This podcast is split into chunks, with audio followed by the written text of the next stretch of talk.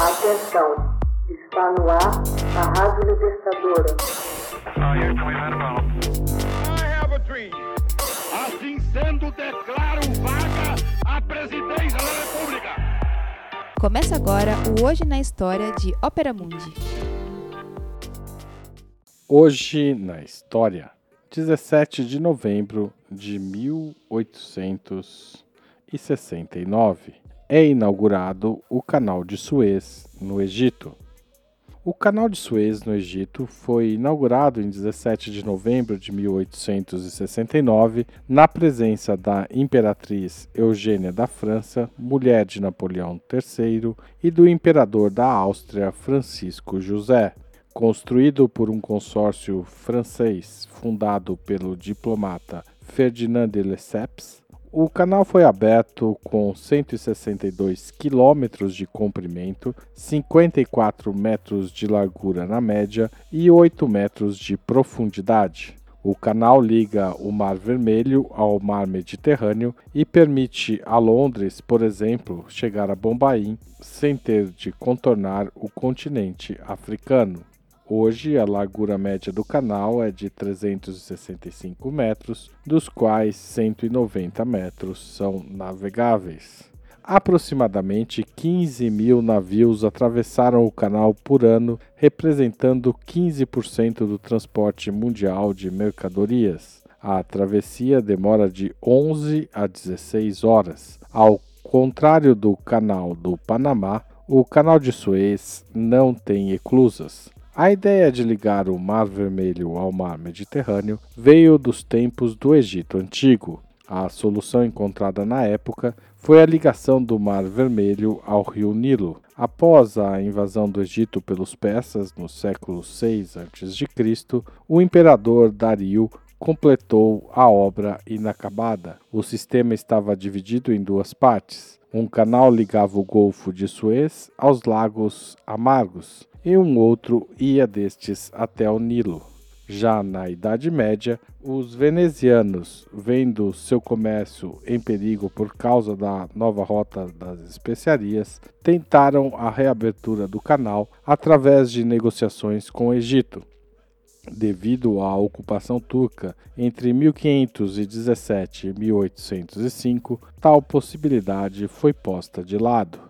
Em 1671, o matemático alemão Gottfried Leibniz chegou a propor a abertura do istmo a Luís XIV, rei da França. Durante a campanha do Egito, em 1798, Napoleão interessou-se pelo assunto e encarregou Charles Lepere de elaborar um estudo. Mas só meio século depois, o vice-rei do Egito, Said Pasha, outorgou a Ferdinand de Lesseps uma concessão de 99 anos, permitindo seccionar o istmo de Suez. O francês tinha em mente criar uma rota marítima entre o Mediterrâneo e o Mar Vermelho. Terminada a concessão, o canal passaria às mãos do Egito. Para supervisionar a obra e captar recursos, Lesseps criou a Companhia Universal do Canal Marítimo de Suez. Em 1859 começaram as obras. As dificuldades foram imensas e o sucessor de Said, Ismail Pasha, opôs-se ao sistema de recrutamento de operários egípcios,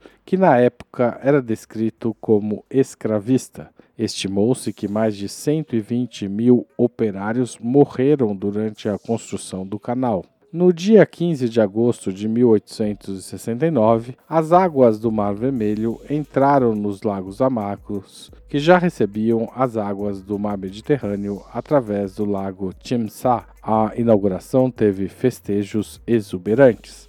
O Cairo sofreu profundas alterações, como uma ligação rodoviária com a cidade de Ismaília, na beira do canal e a construção de um teatro para representar a ópera Aida, encomendada a Giuseppe Verdi para a ocasião.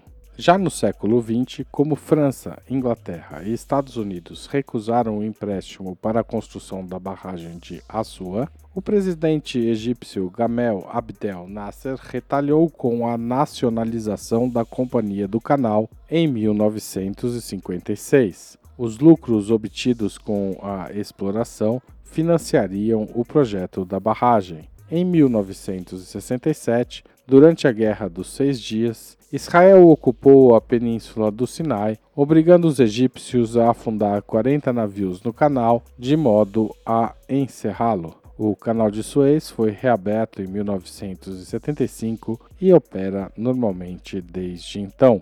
Hoje na história, texto original de Max Altman, locução de Haroldo Cerávulo, gravação Michele Coelho, edição Laila Manoeli. Você já fez uma assinatura solidária de Opera Mundi?